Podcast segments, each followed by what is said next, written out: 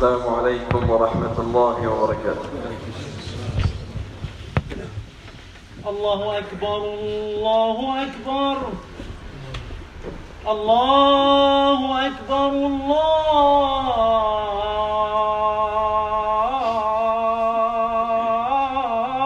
الله أكبر. أشهد أن لا إله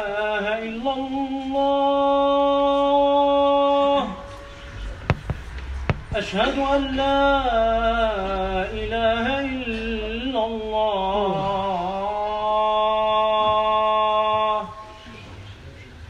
أشهد أن محمدا رسول الله. أشهد أن محمدا رسول الله. حي على الصلاة.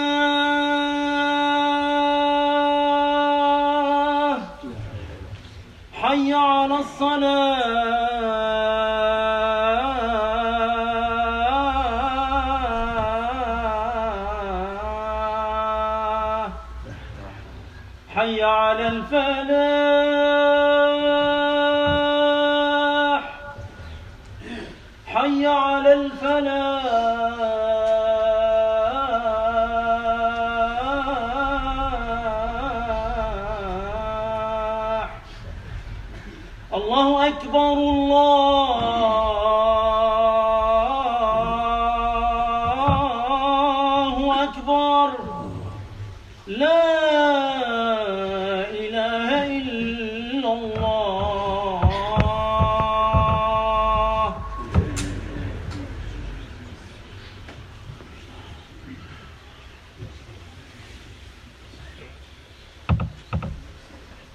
إن الحمد لله نحمده ونستعينه ونستغفره ونعوذ بالله من شرور أنفسنا ومن سيئات أعمالنا. من يهده الله فلا مضل له ومن يضلل فلا هادي له. وأشهد أن لا إله إلا الله وحده لا شريك له. وأشهد أن محمدا عبده ورسوله. يا أيها الذين آمنوا اتقوا الله حق تقاته ولا تموتن إلا وأنتم مسلمون. يا أيها الناس اتقوا ربكم الذي خلقكم من نفس واحدة وخلق منها زوجها وبث منهما رجالا كثيرا ونساء. واتقوا الله الذي تساءلون به والأرحام.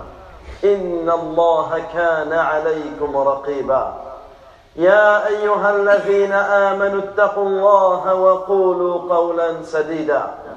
يصلح لكم أعمالكم ويغفر لكم ذنوبكم. ومن يطع الله ورسوله فقد فاز فوزا عظيما. أما بعد فإن أصدق الحديث كتاب الله وخير الهدي هدي محمد صلى الله عليه وسلم. وشر الأمور محدثاتها وكل محدثة بدعة وكل بدعة ضلالة وكل ضلالة في النار ثم أما بعد. عباد الله يقول نبينا عليه الصلاة والسلام في خطبة الحاجة إن الحمد لله نحمده ونستعينه ونستغفره. هذه الكلمات الثلاثة بدأت خطبة الحاجة. حمد واستعانة واستغفار. حمد لله واستعانة به واستغفار له. عباد الله إذا تأملتم في حال الإنسان في هذه الحياة الدنيا تجده متقلب بين أمور. تجد هذا الإنسان متقلب بين أمور. إما نعم أنعم الله تبارك وتعالى عليه بها في ماله أو في صحته في ولده في عافيته وفي دينه وهذا كله يحتاج إلى ماذا؟ هذا كله يحتاج إلى الحمد إلى الحمد وإما أوامر أمره, أمره الله تبارك وتعالى ودعاه إلى القيام بها وهذا كله لا يتحقق شيء منه إلا بعونه سبحانه وتعالى. أو ذنوب يقع فيها العبد أو تقصير في واجبات أمر بها فهذا مقام يحتاج إلى ماذا؟ يحتاج إلى استغفار. فجاءت عباد الله جاءت هذه الكلمات الثلاثة جامعة. جامعة لما يتقلب فيه العبد في حياته نحمده ونستعينه ونستغفره Chers serviteurs d'Allah, ta'ala, le prophète alayhi salatu wa salam, il dit dans le sermon du besoin Certes, la louange est à Allah. Inna alhamdulillah. Nahmaduhu, nous le louons. Wa nous implorons son secours. Wa et nous demandons son pardon. Trois paroles. Trois paroles par lesquelles ce sermon commence. Trois paroles, trois phrases par lesquelles ce magnifique sermon commence. Une louange, une demande de secours et une demande de pardon une louange à Allah Azzawajal, une demande de secours auprès de lui et une demande de pardon à lui. Et lorsque nous méditons sur la situation du serviteur, si nous méditons sur la situation de l'être humain, nous allons trouver que sa vie tourne autour de trois choses. Sa vie tourne autour de trois choses. Soit des bienfaits qu'Allah Azza lui a octroyé. Allah Azza wa il te donne des bienfaits dans ta santé, dans ta religion, dans tes enfants, dans ta, dans ta vie d'une manière générale. Allah Azza te donne des bienfaits.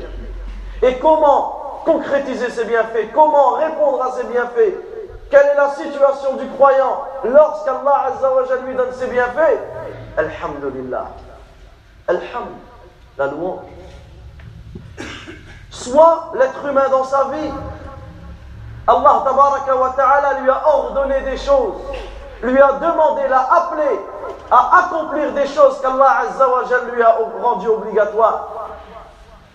Et cela, pour pouvoir concrétiser cela, l'être humain a besoin de quoi? De l'aide d'Allah Car il ne pourra concrétiser aucune de ces choses sans l'aide d'Allah ta'ala. Ou soit il tombe dans des péchés. Ou soit il a des manquements dans les obligations qu'Allah lui a demandées. Et cela a besoin de quoi? De l'istighfar, de la demande de pardon. Donc ces trois paroles par lesquelles ce serment commence, viennent d'une manière complète et réunir la situation de l'être humain la situation du serviteur. Le serviteur se doit de louer Allah Azza wa de demander l'aide d'Allah tabaraka et de lui demander son pardon. Et voilà l'importance de méditer sur ce sermon que le prophète alayhi salam disait à ses compagnons. Ce sermon, l'importance que la personne doit, le, fait de comprendre ce sermon. Et nous avons déjà évoqué les bénéfices de comprendre cela. قد ذكرنا بعض فضائل ومعاني الحمد. فنتأمل اليوم بفضل الله تبارك وتعالى على قوله صلى الله عليه وسلم ونستعينه. لأن ذكرنا إن الحمد لله نحمده. اليوم بفضل الله تبارك وتعالى سنذكر بعد معاني لهذه الكلمة ونستعينه. أي نطلب منه العون. نطلب منه سبحانه وتعالى أن يمد أن يمدنا بعونه. إذ لا حول لنا ولا قوة إلا به. وما شاء الله كان وما لم يشاء لم يكون فنطلب منه سبحانه وتعالى أن يمدنا بعونه. أمرنا, أمرنا بطاعته. أمرنا بالقيام بمصالح ديننا ودنيانا. ولا سبيل لنا إلى تحصيل الشيء من ذلك إلا بماذا؟ إلا بعونه سبحانه وتعالى. فنحن نطلب منه العون كما يقول الله تبارك وتعالى إياك نعبد وإياك نستعين. إياك نعبد وإياك نستعين. فالعبادة غاية والاستعانة وسيلة. العبادة غاية. Chers serviteurs d'Allah nous avons déjà évoqué cette première parole qui est Alhamdulillah. Nous avons évoqué ses mérites, son sens, nous avons expliqué que lorsque que l'on dit Alhamdulillah, cela prouve ton amour envers Allah Azza wa Nous avons même détaillé l'amour, nous avons même détaillé le remerciement Allah Azza wa Donc aujourd'hui, nous allons nous arrêter sur la deuxième parole, et nous implorons ton secours, et nous implorons son secours. Et nous lui demandons, son aide. C'est-à-dire que nous demandons l'aide d'Allah ta'ala. Nous demandons à Allah Azza wa qu'il nous assiste par son aide et par son secours. Car nous détenons aucune force, ni aucune puissance à part la sienne, subhanahu wa ta'ala. Et ce qu'Allah Azza wa veut se produit. Et ce qu'Allah Azza wa ne veut pas ne se produit pas. Donc le musulman doit sans cesse demander l'aide d'Allah. Car Allah Azza wa il nous a ordonné des choses. Il nous a ordonné de l'obéir. Il nous a ordonné d'accomplir des choses bénéfiques pour notre religion ou pour notre vie. Mais nous ne pouvons concrétiser une seule de ces choses sauf avec son aide. Sauf avec son aide, subhanahu wa ta'ala. Voilà pourquoi le musulman doit sans cesse implorer, demander l'aide d'Allah tabaraka wa ta'ala. Voilà pourquoi le musulman répète au minimum 17 fois par jour c'est toi seul que nous adorons et c'est toi seul dont nous implorons le secours. Et les savants ont expliqué longuement ce verset. Et notamment, ils ont dit c'est toi seul dont nous adorons. Ils en ont déduit que l'adoration était le but. L'adoration était la chose à atteindre Et que le fait de demander à Allah Azzawajal son secours, c'était le moyen d'atteindre cet objectif. Le fait que tu adores Allah, voilà l'objectif. Mais comment tu peux adorer Allah Azzawajal et comment tu peux adorer Allah Azzawajal en demandant son aide. عباد الله يقول الشيخ العلامة محمد الأمين الشنقيطي رحمه الله تعالى وقوله تعالى وإياك نستعين أي لا نطلب العون إلا منك وحدك لأن الأمر كله بيدك, بيدك وحدك. لا يملك أحد منه معك مثقال ذرة. وإتيانه سبحانه وتعالى بقوله وإياك نستعين بعد و وإتيانه سبحانه وتعالى بقوله وإياك نستعين بعد إياك نعبد فيه إشارة إلى أنه ينبغي أن يتوكل إلا على من استحق العبادة.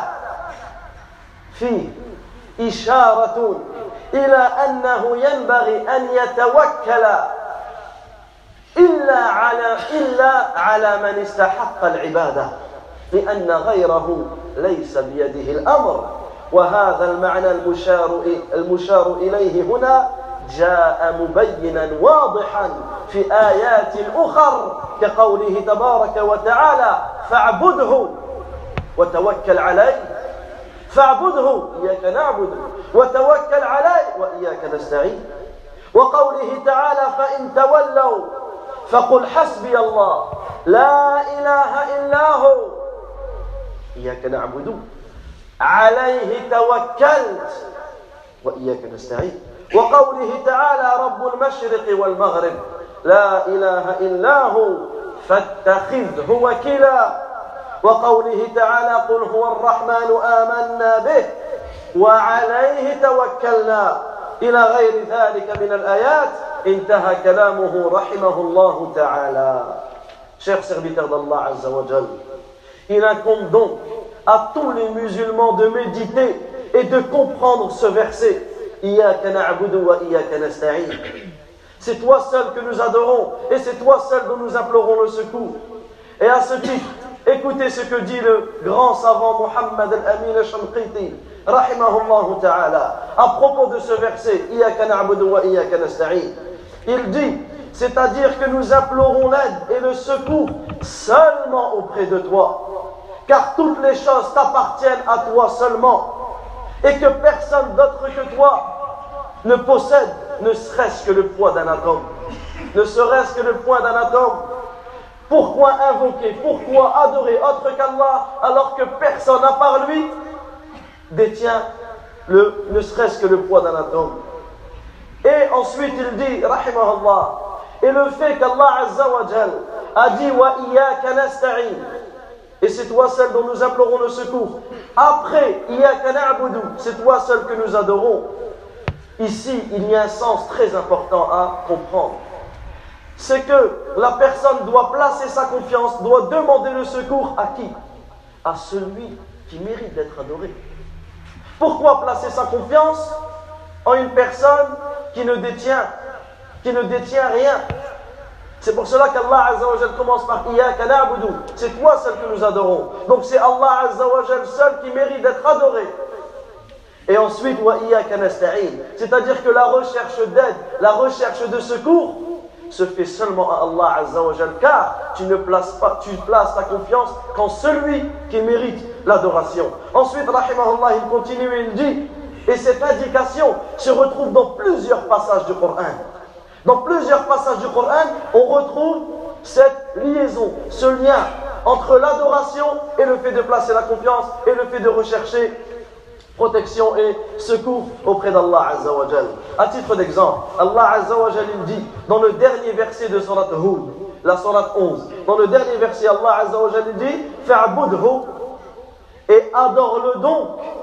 Donc cela revient à Iyaka na'budu et ensuite il dit et place ta confiance en lui. Et cela revient Également dans le dernier verset de Surat Tawbah, la Surat 9, Allah Azza dit dans le sens du verset Alors s'il se détourne, dit Allah me suffit. Il n'y a aucune divinité qui mérite d'être adorée en dehors de lui. Et ensuite Allah Azza wa Jalla dit Et en lui je place ma confiance. Et cela revient Également dans un autre verset, Allah Azza wa dit dans le sens Le Seigneur du levant et du couchant, il n'y a aucune divinité qui mérite d'être adorée en dehors de lui. Prends-le donc comme protecteur. Et également Allah wa ta'ala dit à la fin de Surat al-Mulk, dans le sens du verset, dit C'est lui le tout miséricordieux, nous croyons en lui et c'est en lui que nous plaçons notre confiance. أقول قولي هذا وأستغفر الله لي ولكم ولسائر المؤمنين من كل ذنب. إنه ولي ذلك والقادر عليه.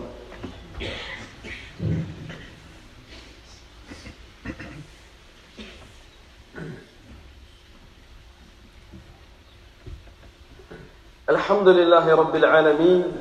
الرحمن الرحيم. مالك يوم الدين.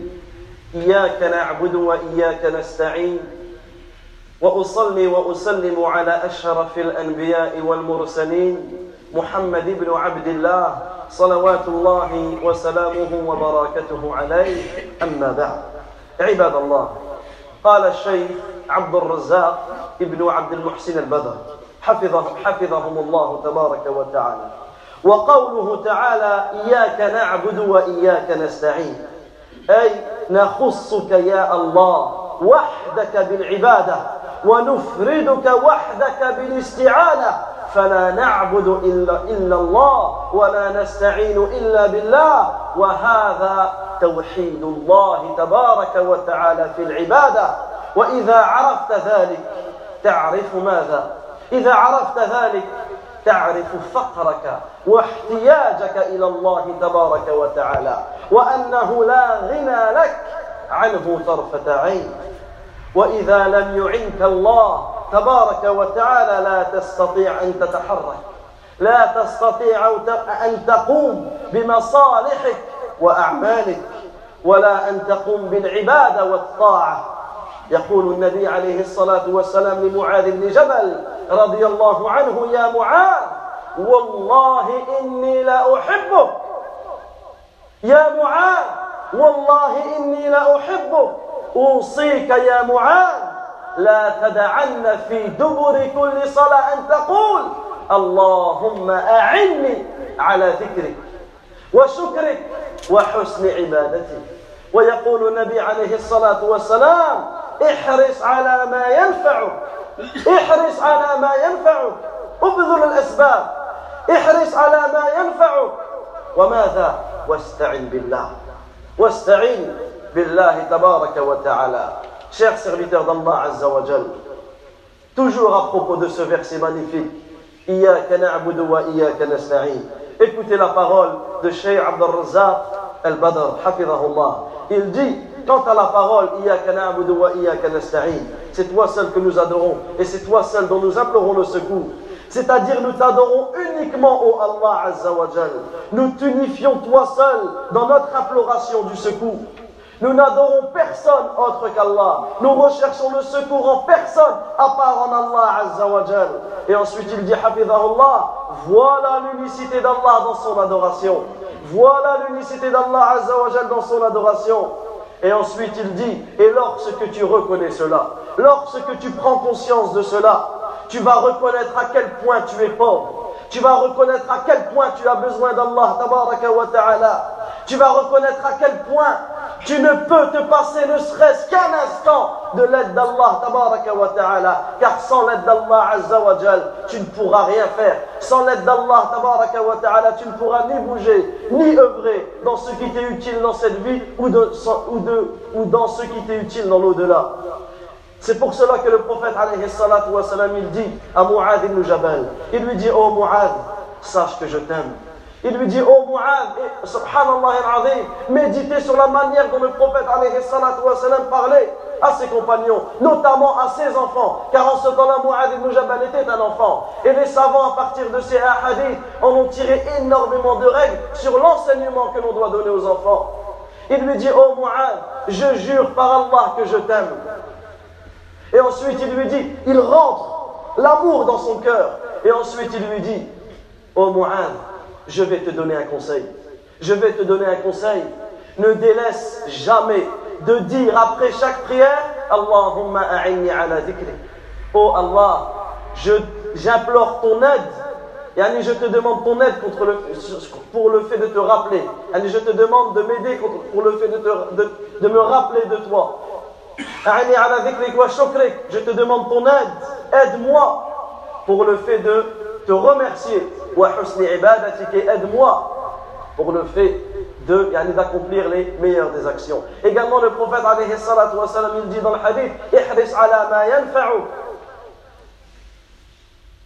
ala ma sois attentif à tout ce qui t'est utile. Fais les causes sois attentif à tout ce qui t'est à, à tout ce qui t'est fais les causes واستعن بالله et demande l'aide d'Allah تبارك وتعالى عباد الله فإياك نعبد تحقيق لكلمة لا إله إلا الله وإياك نستعين تحقيق للا حول ولا قوة إلا بالله لأن لا إله إلا الله فيها إفراد الله بالعبادة فيها إفراد الله بالعبادة ولا حول ولا قوة إلا بالله فيها إفراد الله بالاستعانة. وكل مرة تقرأ هذه السورة تجدد العهد مع الله بإخلاص التوحيد مع الله. ولهذا من الجهل المبين ومن الضلال العظيم أن يقرأ الإنسان إياك نعبد وإياك نستعين ثم بعد ذلك يمد يديه قائلا مدد يا فلان أغثني يا فلان والعياذ بالله. ملتجئا إلى مخلوق مثله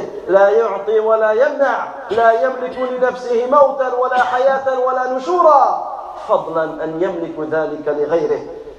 أين من يدعو غير الله من نبي أو ولي أو ملك مقرب أو صالح أو طالح من قوله إياك نعبد؟ أين هو من هذا القول؟ أين هو من قوله سبحانه وتعالى إياك نعبد؟ لأن معنى إياك نعبد نخصك يا الله بالعبادة انتهى كلامه. حفظه الله تعالى. Ensuite, le cheikh continue et dit, Hafidahullah, Iyaka na'budu, c'est toi seul que nous adorons. C'est la concrétisation de quelle parole? De la ilaha illallah. Et ensuite, et c'est toi seul dont nous implorons le secours. C'est la concrétisation de la hawla wa la quwwata illa billah.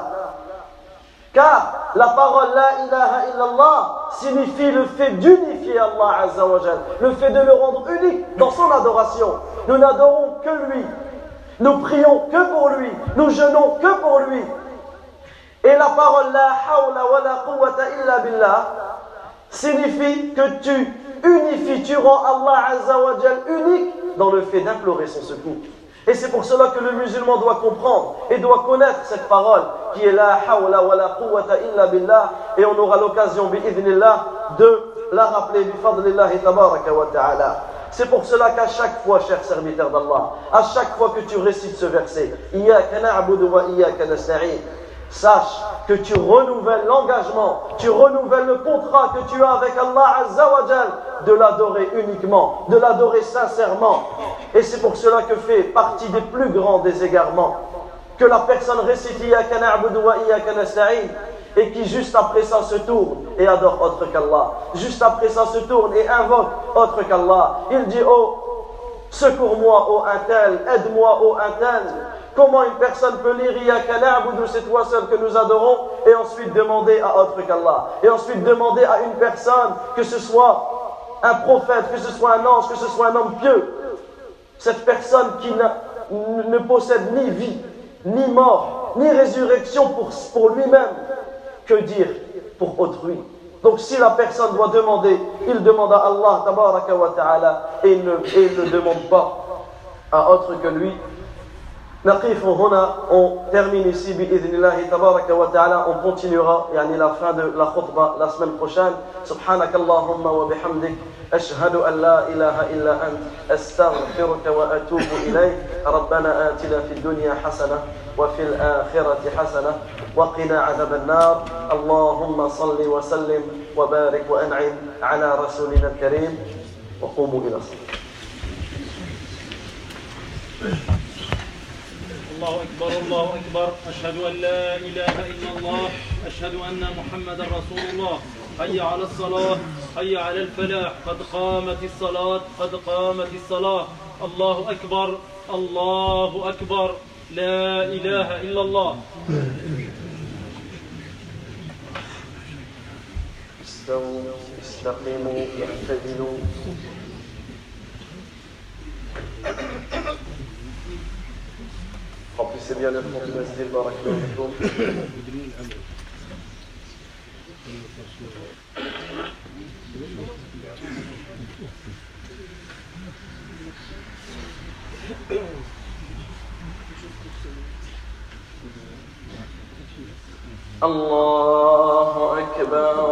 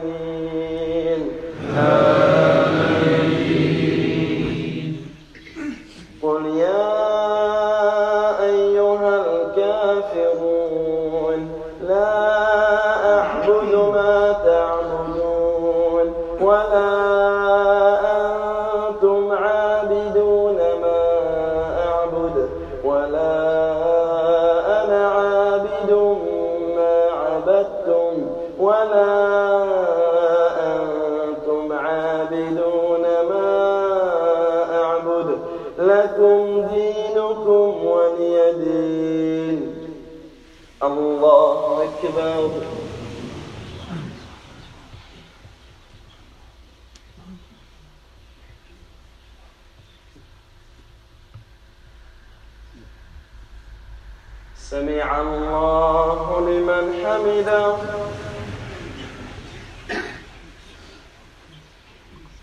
الله أكبر.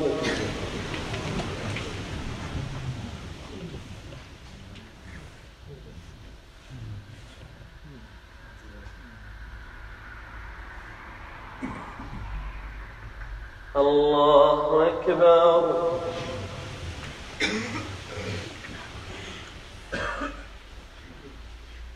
الله أكبر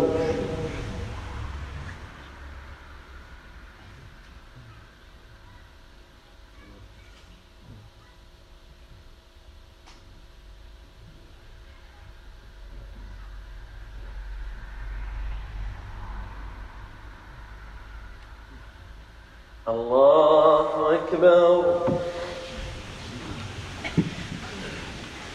الحمد لله الرحمن الرحيم. مالك يوم الدين. إياك نعبد وإياك نستعين. اهدنا الصراط المستقيم.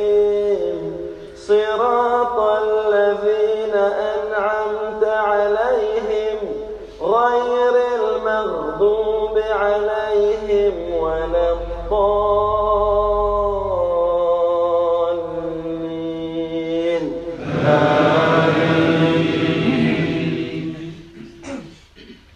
قل هو الله أحد الله الصمد لم يلد ولم يولد ولم يكن له كفوا أحد.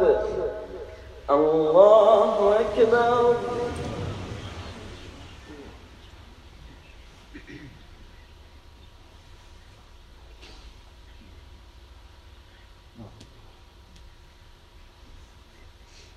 سمع الله لمن حمده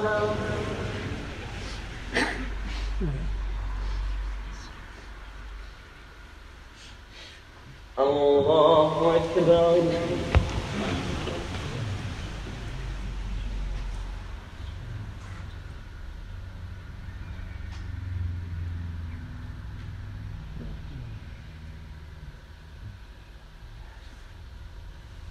الله أكبر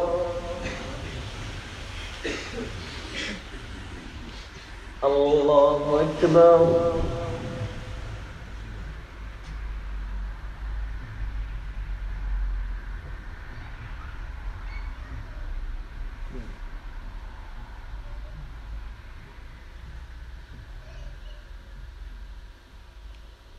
الله أكبر.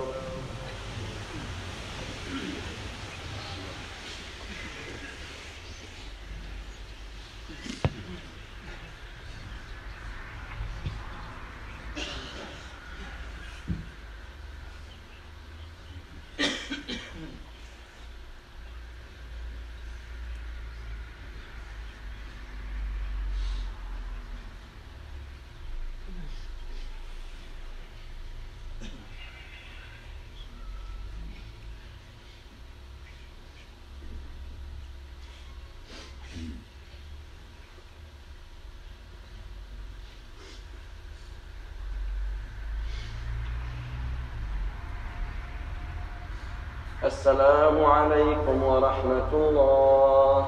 السلام عليكم ورحمة الله.